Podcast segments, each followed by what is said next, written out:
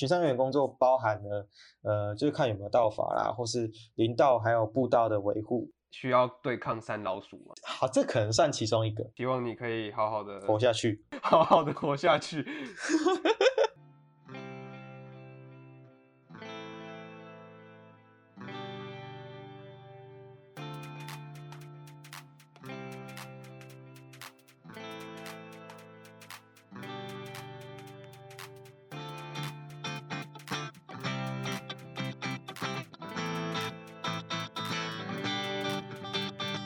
大家好，欢迎收听 Sky in the World 再次的播出。我们今天是究竟想怎样的单元？主持人一样是由我蔡编，然后还有河边。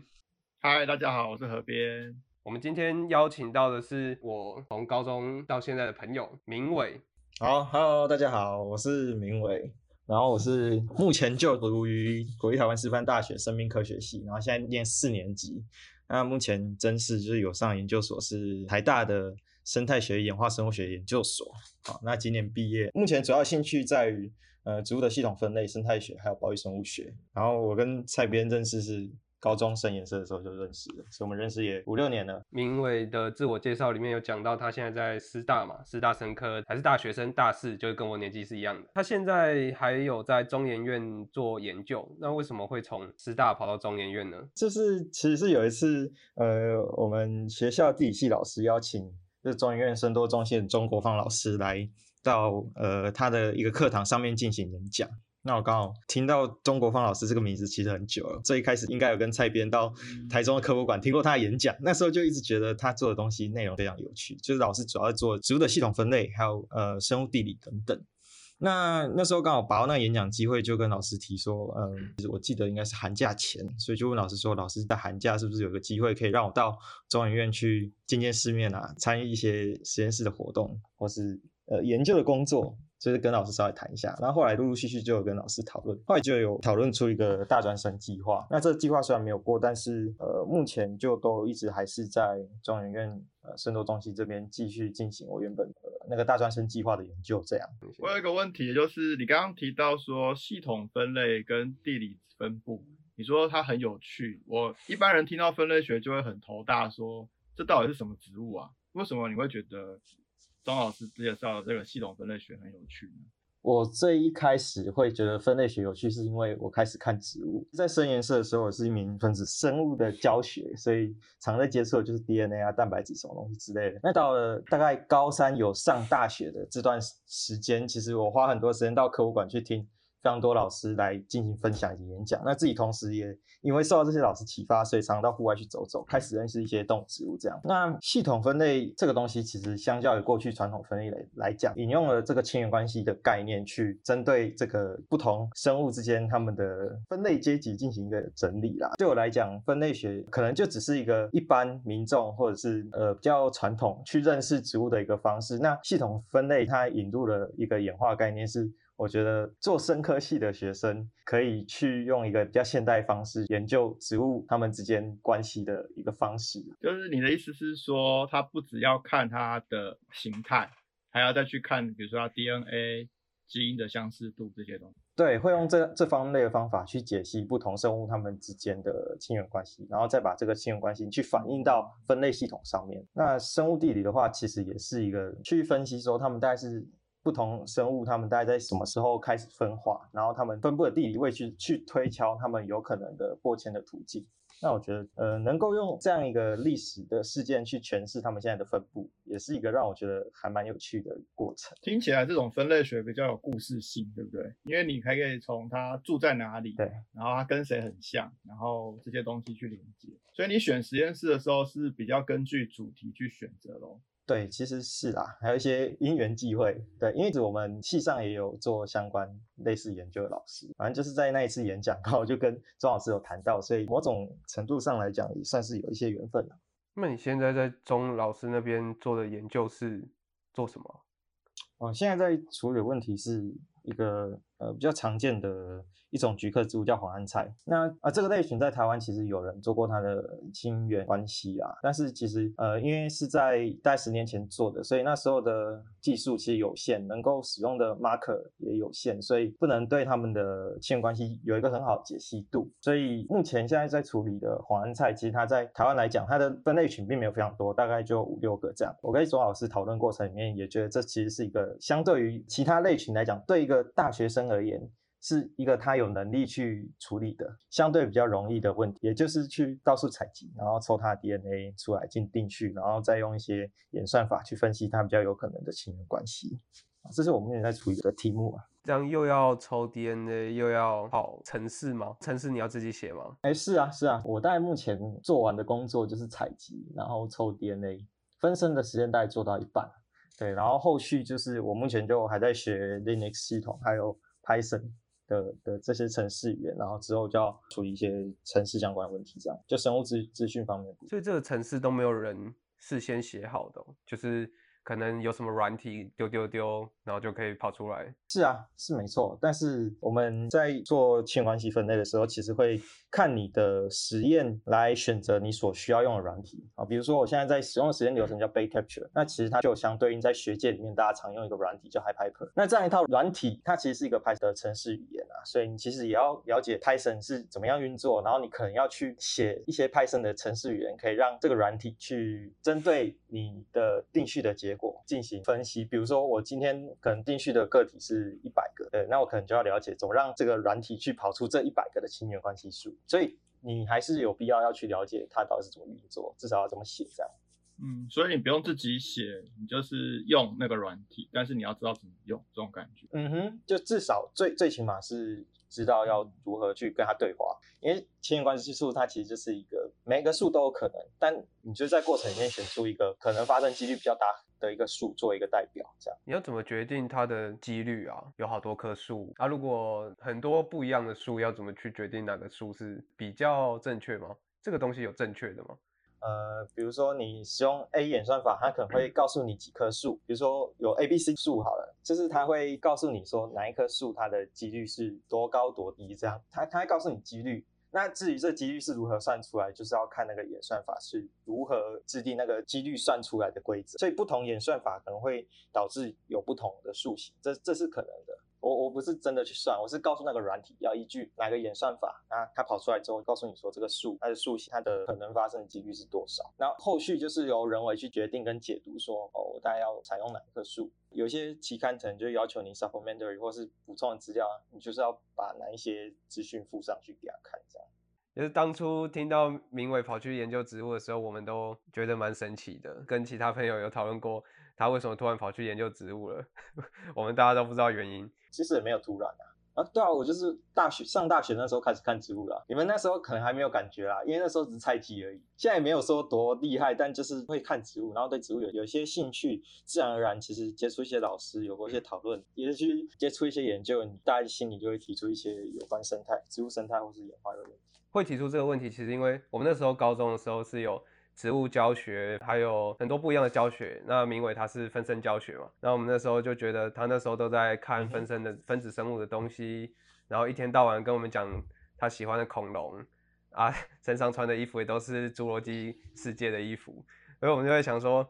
这个人为什么不是跑去研究古生物，而是跑去念植物呢？因为其实我后来有带有认知到一些问题啦。我是喜欢恐龙，像台大我知道有古脊椎动物的研究室，但研究一些古代哺乳动物，其实对我来完全没有任何吸引力。我就是喜欢恐龙。但大大家也知道，台湾是一个非常年轻的地质，所以基本上我们并没有在这个岛上有发现任何的非呃鸟类的恐龙的化石。所以，如果要去做相关研究，其实要么就是就就一定要去国外。但其实说实在，我实在还是不太能够放下在台湾的这些就认识跟熟悉的地方。到现在为止，我其实对于台湾这块土地开始有有一些情感，会希望自己可以在这个土地上为这片土地做出一些事情。所以，其实慢慢的就没有。呃，想要去做恐龙相关研究的那种心，这样这样是在地文化留住优秀青年的一个好的故事，是吧？感人肺腑。因为是听蔡编说你有在荒野保护协会做事，也是因为这种情感的激发。哎，我觉得这应该是一个相反的过程。我是因为接触荒野，然后开始去认识一些在地的人跟一些事情的这些问题，才陆续有产生这个感觉。因为其实我大一到大二都还在就待在那个实验室啊，但后续在大二升大三那年，对我来讲是一个很重要的一年，就是因为我在那个暑假的时候去参参加这个呃青发署的一个实习计划，然后我就去。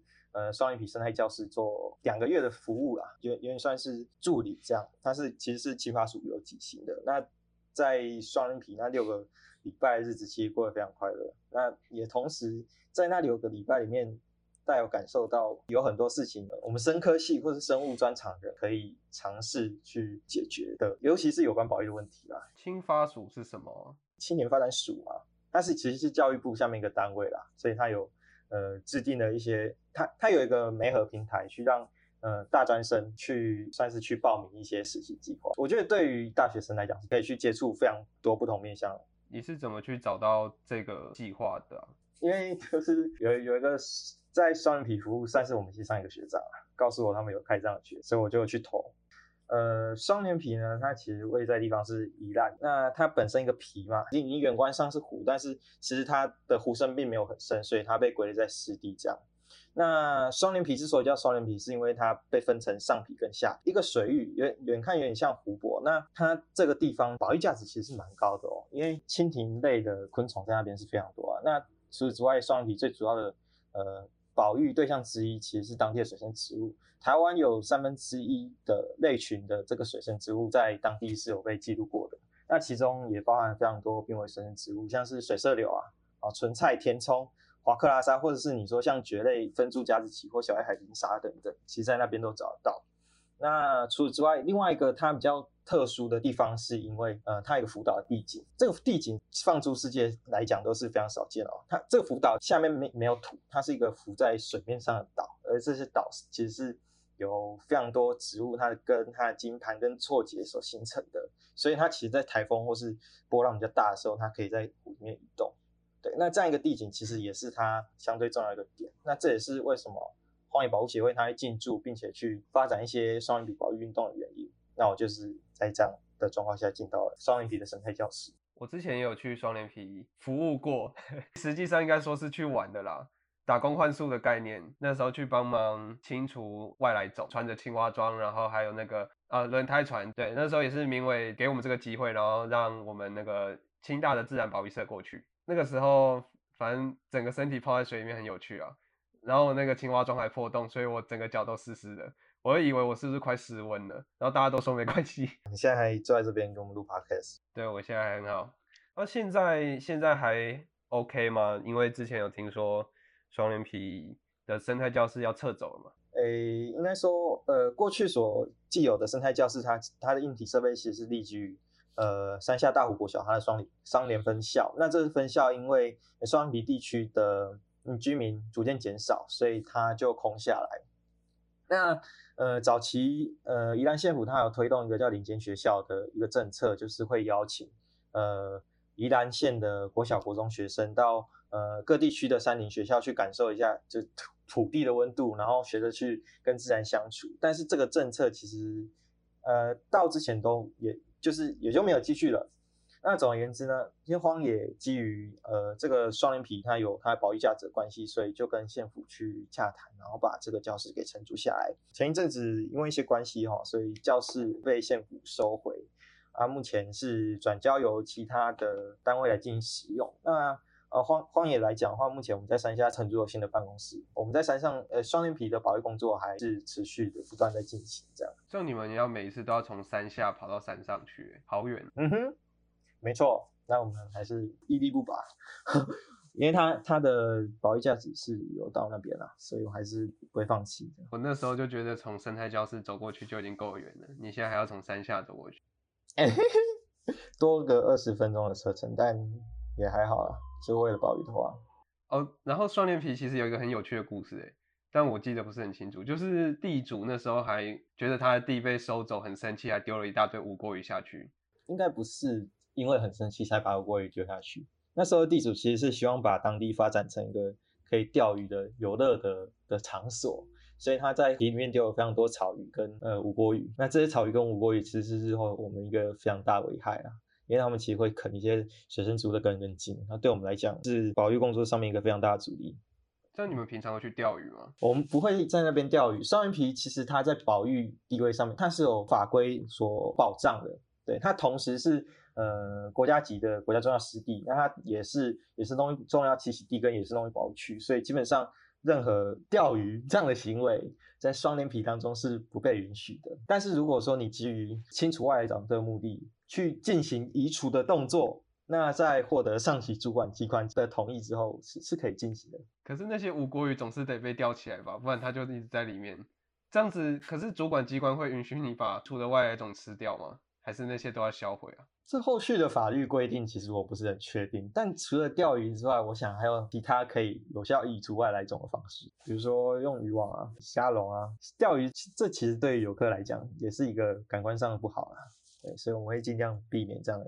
就对对，还是有其他方法，对，而且应该比钓鱼还要更有效一些，就你不用整天坐在那边。那所以其实做这种生态保育跟所谓观光发展是有时候会有一些抵触的地方。是啦，这其实，在某些地方其实是可行的，但是在很多例子里面，我们有发现到，其实当地居民他希望的还是开发，毕竟当地居民其实有一项呃某些比较呃。乡间的地区啊，如果说人口外流，而且当地主要组组成都是中老年人的话，其实，在他们传统的观念，他们所受到的教育里面，一个地方要繁荣，其实就是要发展。那如何去跟他们进行对话，然后进行有效的协商，不管是环保团体，或是大专院校各，或是林务局那些单位，都都应该要去思考一些问题。像你以后还是会继续研究植物吗？就是进到台大植目前没错，我现在在台大研究所，主要的研究目标应该都还是植物吧。哪一位老师啊？是要做什么？呃，我目前有在跟高文元老师做讨论。那其实我最开始会去找高老师，是因为我想要研究一种食虫植物，它在不同栖地下面是不是有不同表现啊？就是有点类似。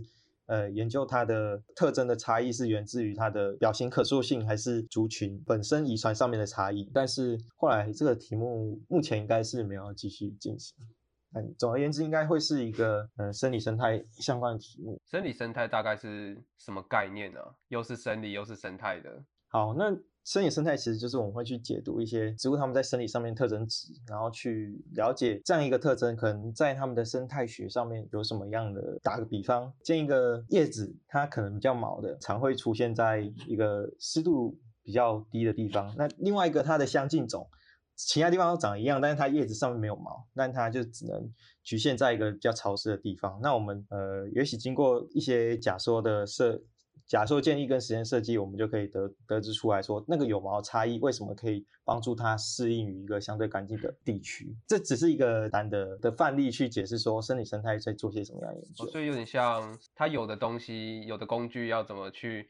适应那个生态环境，嗯哼，或者是他们在生理上面有一些判读的一些 parameter，去决定说，哦，它可能是透过哪些机制或者适应去栖息在一个不同的环境之类的，主要就是透过生理生理特质的解读啦。那这样的研究会需要，也需要常常跑野外吗？嗯，其实看你的研究需求跟对象吧，我想就是。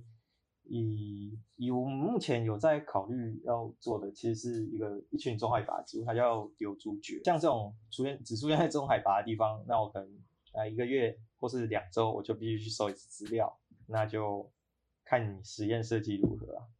中海拔多高啊？是像哪一种山？呃，阳明山之类的是中海拔吗？目前目前有在考虑样区是亚拉拉山啊，北横大概北横的高度或者再高一点的。哦，这样你。这样是算中海拔？应该说北横并并不是全段都中海拔，它总有一些比较高的山头啊。那上巴黎那边也就六七百嘛，也是四百，那就不是中海拔。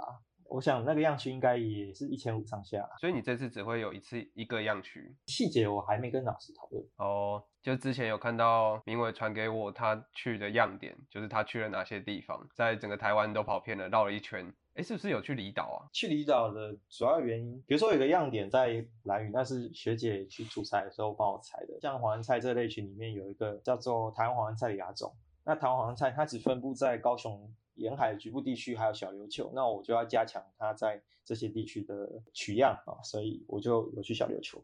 但这样也蛮有趣的，就是哎，你应该有顺便去玩吧？应该不是只是去采样而已吧？我觉得那次采样算还蛮辛苦的。其实我前一天都要东港住啊，然后第二天我是搭最早一班船班，然后租了一台机车，算是环岛环了一圈啊，然后也是搭最晚一班船班离开。在取样过程里面，我当然第一个就是要找嘛。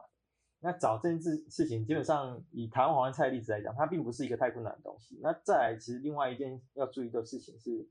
呃，我不希望在一个族群数量太小的地方采，我尽量会挑一个族群数量多一点的地方采。你到一个步道，也许你有看到弹簧菜，但是你大概还要评估一些它的数量之后再决定在哪里采。如果至少我自己是这样，你采一采那块地就没有黄兰菜了。当然会采一个看起来数量比较多的地方啊。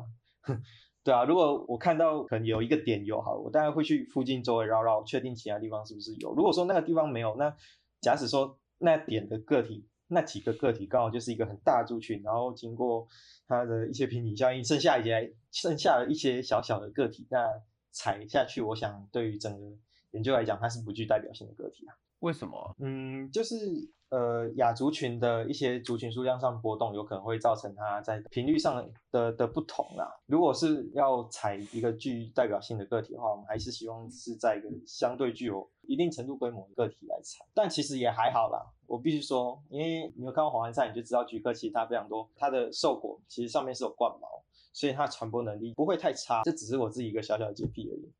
哦我想说，是不是比较边缘的个体就会跟那些核心人物不太一样？你要这么解读，我不能说。那这样子，每一次去外采要带很多东西吗？就是大包小包的，像那个台 MIT 台湾字那个样子？是不至于到那样啊。但是我的采集的话，主要会有两件，嗯，比较比较重要的道具。第一个就是我会采集，然后压标本，因为。呃，以做族群传后性关系的研究来讲，所以第一个要压标本，叫做呃锚定 marker。那第二个就是把 DNA 留下来。那 DNA 留下来，我会在现地把它看起来比较幼嫩的叶子把它摘下来，也许说在一个夹链袋里面，然后到细胶进去，让它迅速干燥。对于 DNA 的保存来讲是比较好的。再放在细胶里头的 DNA，在接下来几周都是可以让我。到实验室之后，把它 DNA 抽出来，那个量都还是足够，而且不会是非常分散这样的 DNA。这个 DNA 要怎么抽啊？是像我们以前高中的时候做的那种，你说抽奇异果的那个吗？奇异果，对对，奇异果，就是要拿来呃做定序的 DNA，它其实要纯净到一定的程度，那其实就看你所选用的方式，有非常多方式吧。那你也可以先用一些有机的方法，把它从有机中一萃取出来，然后再进行一些过滤，或是你直接用买现成的 kit，有在卖现成的 kit，然后你就直接买来，然后直接拿出来抽，然后速度都比过去那种有机实验来抽的来得快。就是有非常多方法，主要就看你想要采用的，也许你考虑到的实验的时间长度，或是你有多少经费，很现实需要考虑到的。所以鸦片干燥跟细胶干燥后的 DNA 都是很 OK，可以继续做研究的。那为什么为什么不只不选其中一种就好，要用到两种？我再解释一次，就是个那个黄菜植株个体，我把它采出，就是从土里面挖出来之后，我把我需要用的组织，需要用拿来抽 DNA 组织摘下来，放在夹链袋，放在细胶里面让它干燥，剩下的植株我才把它压成标本，然后这个标本是会被送进。标本馆里面做长期的保存。那如果其他研究者需要这份组织，他需要抽这这份标本的 DNA，他可能来跟我要剩看有没有剩下干燥的组织，或是进标本馆去把这份标本拿出来，然后取出一些干燥的组织。所以每一次采黄安菜都要连根拔起。嗯，就植物做标本的的标准而言，我们是以这样的黄安菜大小草本，我们去需要全株拔起来。那看看东西啦。如果说你今天要采的是木本植物的话，你其实就采一段不要太短的枝条，然后可以把它放到做标本的台子上面，这是不要太大，基本上就 OK。因为比如说你你今天要做一棵榕树，你不可能把它连根拔起，然后把它压起来变标本放标本馆。你如果拔得起来，也我也觉得蛮厉害的啊。那如果一般人想要保存或拿给你们萃取，他要怎么做比较可能？一样啊，他可以先用细胶保存，或是新鲜。因为其实像我刚才提到那个标本的方法，其实就是我们在野外现地如果说我们全部都压成标本，但是我没有马上烘干，呃，植物体本身里头 DNA 它是一个，它会不断的就是断掉。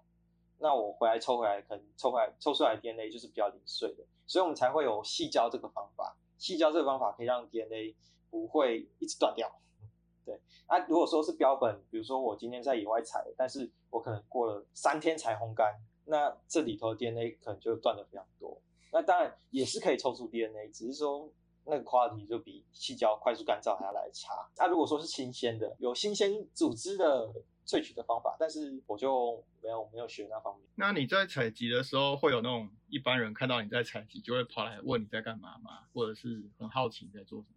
会啊，其实还蛮多民众，像我那时候在拉拉山就遇到很多人在登山，就问我说在干嘛。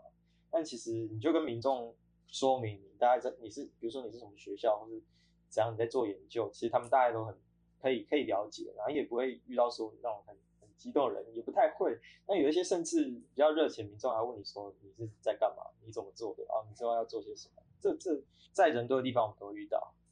嗯，他们会拿植物来问你说这是什么吗？通常不太会，通常不太会，比较多是朋朋友朋友会这样问。嗯，路过的民众就是大概问一下你待在干嘛，他就继续做做他的事情。以前去植物园听导览啊，导览员都说。他们最常被问的东西就是这个是什么啊？这可不可以吃？对，好像很多做植物的人常常会被亲朋好友问这个植物是什么啊？这可不可以吃？因为其实我没有到真的那么会认植物，所以其实应该如果认识我的人可以找到其他更厉害会认植物的，所以我没有这方面困扰。所以你不会有那种你是生科系的你就该会啊 的那种困扰啊？我不然我觉得就算有人这样跟我讲，我会觉得就我就不会啊。我我会跟他讲我专长在哪边。那这样子就是走南闯北的去采样嘛，嗯，啊，到处跑来跑去，需要很好的体力吗？就还是一样，看你要采样的东西。以黄安菜来讲，它是一个平地就非常容易常见到的杂草，了不起。像三间黄安菜，它是一个呃中海拔比较会常看到的类群。那我就是你说体好啦，开车就是你可能要开比较长远的车，然后去比如阿里山。或是一些是试验垭口等等之类的地方，但你说真的要到那种运动，每天都要在健身保持体，我觉得倒不需要。看看你要采的类群，而且基本上以这样的采样而言，我并不是一个比如说固定的样区，然后我每两个月我就要去一次，通常不太会。就是如果你只要拿 DNA，就是到那个点。然后踩下来就走，甚至你叫别人去帮忙踩都是 OK，所以其实不太需要什么多额外体力。不会训练到双脚，但是会训练到驾驶四轮的技术啊。我觉得是，除非你找到司机或是搭便车。那采样采样会遇到什么有趣的事情吗？还是其实都差不多，就是看到然后踩，然后就结束。如果说有趣的事情，呃，我也是刚好因为采样就环岛这样，这应该算是最有趣。那时候其实。哦，那这这在荒野的那个学长，他人超好的，对，他接了我一台车，然后我就开，就是开，他刚好要出差啊，他在花莲工作，所以我就从台北一路就是走国山，然后南下到云林，到台南，然后踩屏东的样，走到台东，然后再刚好接他从花莲再回台，刚好环一圈。所以你是边采边环岛？我的我的目的是采样，但是我刚好环岛，因为那时候我刚好在中南部，还有台东花莲，对我在台东花莲一带都还有。我希望采到样片，所以我就刚好就环一圈，然后刚好接他在花莲，这样也蛮不错的啊。我也很想去环岛，但但我应该没有什么机会采样环岛。我应该有邀请你，但是你没有空。你你好像很常邀请我，但我很常没空。嗯哼，嗯哼，看谁要检讨。那我也没办 法。那平常在学校的话，都在做些什么？还是你的生活就都是在采样，都在山里面？我平常就跟一般的大学生没什么两样，主要生活就都还是学生啊，念书。然后采样那些其实都是看时间出去啊，然后晚上就跟朋友去夜观或什么之类。假日有空也是会跑出去玩。然后我觉得我比较跟其他大学生不一样的在花心思，是我还是在荒野有呃进行一些志愿性服务吧。嗯，刚刚有说到你是因为加入荒野，然后对这块土地的认同感反而更高，是有发生什么特别的事情吗？倒也没有说什么特别的事情，应该说我有发现，应该说我从很多社会的问题上面看到深科系的价值，这其实也是一体两面啊，就是呃也不只是深科系，其实我觉得社会上有非常多问题是，也许是有特定的专业的人士，但其实嗯你要面对群众的时候，你不只要有你的专业。你要真正解决一个社会问题，你可能还还要考虑到他们的心情，或是当地的一些利益冲突，你才能去推动一个比较复杂的社会议题，继续让它前进。这样，所以我觉得在参与荒野过程当中，我觉得我看到深刻系可以努力的价值在哪里，这也是让我持续投入在荒野的其中一个原因。这样，就是其实深科系是可以当做那个桥梁，去沟通这些可能本来看起来是冲突的观念，那其实是可以一起。一起做到的。我们作为有这些专长的人，有能力去解决这个问题，那当然，我们在这过程也要学习非常多的事情。那听我们 podcast 之后，大家都会觉得生科系很有用，很有用啊，当然有用啊。希望如此，希望如此。可以 o k 啦。那你在师大生科，你之前也有参加过系学会吗？对不对？有啊，有啊，我真的有参加过系学会啊。有做些什么样的活动吗？就我们清大生科的系学会的话。哎，他们最近好像要办一个实验室参访的活动，那你们有做过类似出去玩啊，或者是学术性的有什么吗？嗯，有啊，系学会其实综合性的活动非常非常多，就是我们还是系上一个非常重要的联系的的团体，那处理非常多，比如说志愿服务啊，或是我们也有学术股要处理一些，嗯，可呃，比如说我们有分组，嗯，植物组。呃，昆虫组、尿布组，就系上有兴趣的人都可以参加这个组别，然后去精进自己相相关的学士。这样，那以我自己来说，我过去是组组的组长，所以呃，我就有带系上一些同学去做过，比如说呃标本馆啊，或是台大农场一些相关的场域的参访，那也举办一些讲座，去邀请一些系上的学长姐回来做分享。那再就是，比如说我有跟系上服务学习的点数合作。然后我们就有招募调查员去推动这个校园植物分布的调查，那我们也会举办读书会啊，然后也会有户外踏查或是标本制作教学等等之类的，这是我自己经常出发。那除除此之外，系学会有一些，比如说办一些活动啊，带一些小朋友，或者是呃协办一些，比如说拉拉比赛之类这些这类型的东西，这都是有非常精彩。个人感觉师大生活蛮有趣的。而且我刚才听到拉拉比赛，这也是我一直觉得很有趣的东西。我们有一群朋友都在师大生科系，然后还有其他的系。那我们那时候有一段时间，就突然常常看到他们在 po 拉拉队的照片跟影片，然后想说这是什么样的活动啊？就是师大特有的吗？呃，我不确定是不是师大特有，但确实是一个师大持续下来的一个传统，就是每年我们都会在就是运动会的大前几周会举办那个拉拉比赛。然后这个拉拉比赛就是由各系自己去报名，那到时是大一啦，然后大一就会呃共同去组成一个，我记得是三到五分钟左右的拉拉队表演，然后在运动会前会进行比赛，然后比赛完之后，我记得应该是前八名没错，就分别在运动会的闭幕跟开幕进行表演。那这基本上都是在师大念书会经历过的一段一一段时间啦，对，这是算是我们的传统。如果有人。同手同脚，然后四肢不协调，他该怎么办呢？他会被排挤吗？嗯，拉拉，你知道我们有一些道具，你可以去美宣谷帮忙制作一些道具啊，也不一定要跳啊。所以每每个人还是有自己的出路的，生命会找到出路。没错，差不多就是这个概念。你只要有心帮忙，我们一定找得出位置来让你贡献，这样很不错。我就是在担心，假设我需要跳拉拉队的话，我该怎么办？我肯定是不行的。你是美宣呢，你应该可以去美编帮忙做道具。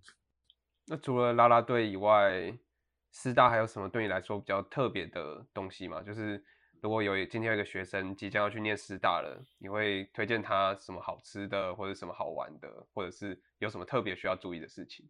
好吃的跟好玩的，我倒觉得没有诶，因为说实在，像我们念生科一些，我们在师大就是在分部，不是在本部嘛。本部就和平东那一个，分部我们是在罗斯福路上面。我们跟我觉得特色就是我们一个三校联盟，就是其实我们可以选台科大跟台大科，我觉得非常赚啊。这也是当时我会填师大其中的原因，就可以去修非常多台大课，虽然说学分有上限，但一般来讲，普通人不会修到那个上限。所以，呃，而且再加上我们分布生科系里，台大真是非常近，走大概十分钟左右就到。所以非常建议，如果尤其是想要来念生科系的的的高中生，非常推荐你来师大。而且其实其实师大系上老师，呃，做生态演化相关，呃，因为我不太确定分子生物，我相信他们应该是超强的那种老师。但因为我是生态演化比较熟悉的，所以我可以说生态演化的老师。在我们系上算是蛮厉害的，就所以对于这方面对生态演化有兴趣的人来师大，我觉得也是一个非常好的 benefit。我很久以前有去过师大分部拜访那边的老板，就是那时候呃不太懂斑马鱼，去那边请教，然后还得到蛮多很不错的回复，这样子。所以是哎，国栋老师吗？还是对对对对，是国栋老师。嗯，他很温暖，还请我们去那个公馆吃饭。然后他的博士班学生就跟我们讲我们想要知道所有事情这样子。哇！然后我就觉得哇，这个学校很不错啊，就是很很温暖，给我们一个很温暖的感觉。他在我们西藏目前是教授那个人体生理学跟动物生理学，虽然我后来都没修，但是我有上哎上过他的课。那这样子刚才讲到。可以跑去台大跟台科大修课嘛？那你有修过很多台大的课吗？我修蛮多台大的课，应该有二十几学分哦。我大一有时间的时候，我就去修拉丁文啊。那时候对拉丁文很有兴趣，而且植物分类学其实有一些文献它用拉丁文学，所以我那时候很认真在学拉丁文。然后后后后面陆陆续续有修修一些台大生科系的课啊，植物生理生态学啊，或者是。呃，这个博物馆探索之类的课啦，那到像这学期也都还有在修，嗯，生态学实验哦。我们系上没有开生态学实验，所以我就跑去台大修。还有稳定性同位素在生态学方面的应用，也是一门还不错的课。哦，所以你会拉丁文哦？一点点，我其实应该忘的忘的差不多了，词汇不多啦，所以其实 有限。而我只上一学期，它其实是两个学期的课，那时候后来没空就没修了，一直到现在。那你修了这么多课，都是依照你自己的兴趣，还是你觉得以后研究用得到，所以才去修的？都会，像拉丁文就是我的兴趣，而且那时候我其实有考虑之后可能会做一些嗯分类学相关的研究，所以我就觉得之后的工作可能会需要用到。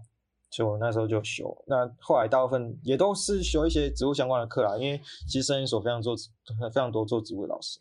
啊，当初去念师大不是因为想当老师吗？后来怎么不想当老师了？这其实就想法改变了。就我刚才提到我接触荒野，所以有一些不一样的想法，再加上当老师这件事情就影响一个人的价值观，这件事情或是教授一些学问，这件事情本身不太吸引我，对吧？而且如果你是当老师，其实要花非常多时间去出一些教材。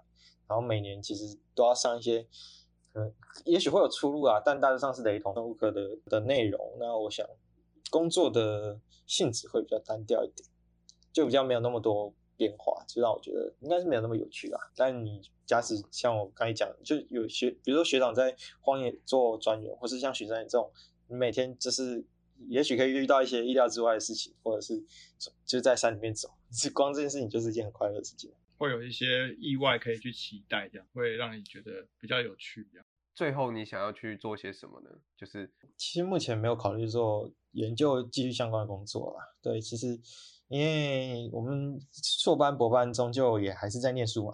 呃，家里其实 希望我早点出去工作，再加上自己其实也没有说真的特别想要走研究路线或者找教职之类的，所以我想我最终应该硕班结束当完兵。应该还是会去工作啦，但主要过做工作，我自己还是希望可以做在台湾这这片土地多做一点事情。然后，尤其是如果可以在户外进行工作，那是最棒的。因为我喜欢在 待在户外时间，应该是我最快乐的时间。像是什么？像是森林保育员啊，或者是特生中心的保育员之类的吗？我有考虑过要去当森林护管员，对，但是那其实都还需要讨论啊。因为像森以森林护管员。来讲，它其实就就所谓巡山员呐，它风险其实相对比较高，而且你要花，你可以花时间陪伴家人的，就是那个时间会比较少一点。未来考虑要什么工作，其实把各方面面向加进来就比较复杂。但是我自己是倾向先去巡山员做个几年，大概让自己在台湾的山里面跑几年，快乐一下之后，再找一些比较稳定的工作来做。这样巡山员的风险是。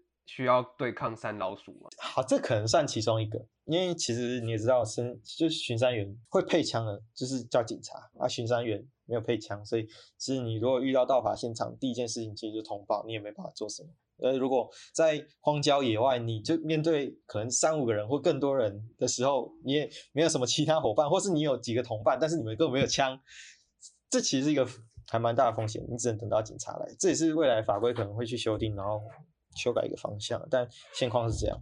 然后有什么风险？就只有刚才提到之外，巡山员工作包含了就是看有没有道法啦，或是林道还有步道的维护，或者是发生山难的时候要停工支援。其他就是一些天然灾害部分，比如说可能火灾或是土石流之类，可能要去支援或者要帮忙。工作的现场其实是风险相对比较高，就看状况啊。因为在山里面走，有时候也会遇到一些套索或者是捕兽夹什么之类，但那些风险那是相对比较小的，但你终究还是要去一个。呃，人员比较稀少的野外去去工作，大概是这个工作的风险。希望你可以好好的 活下去，好好的活下去。好，那希望未来还有机会，就是在明伟可能要毕业之后，就是硕班要毕业之后，他还是抱持着巡山员的梦想，然后要跑去山林里面努力的存活下来呢？还是他会改变他的方向呢？就希望到时候他毕业之后还有机会来再次的受访。那我们今天的节目就到这边。谢谢大家，拜拜，拜拜。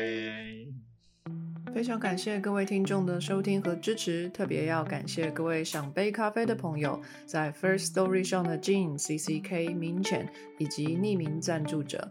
Patreon 上的一圈屋 Newton、Catherine、一帆王、伊林湖、青莲雾、Elliot Ferret、Adam Joe、Ernest、Nikki Huang 以及 Howard Su。Sky in the World 在各大 Podcast 平台都能收听得到，Anchor、SoundOn、Spotify、Apple Podcasts、KKBox 都能搜寻到 Sky in the World 的节目。另外，Sky in the World 也会在脸书页面及 Instagram 上分享科学家的八卦、科学新知。还有编辑们的日常给大家，有任何问题及意见，都可以在各大平台上留言，让我们知道，我们将竭尽全力为您寻找答案。欢迎追踪分享 Sky in the World，让更多人知道有趣的科学哦。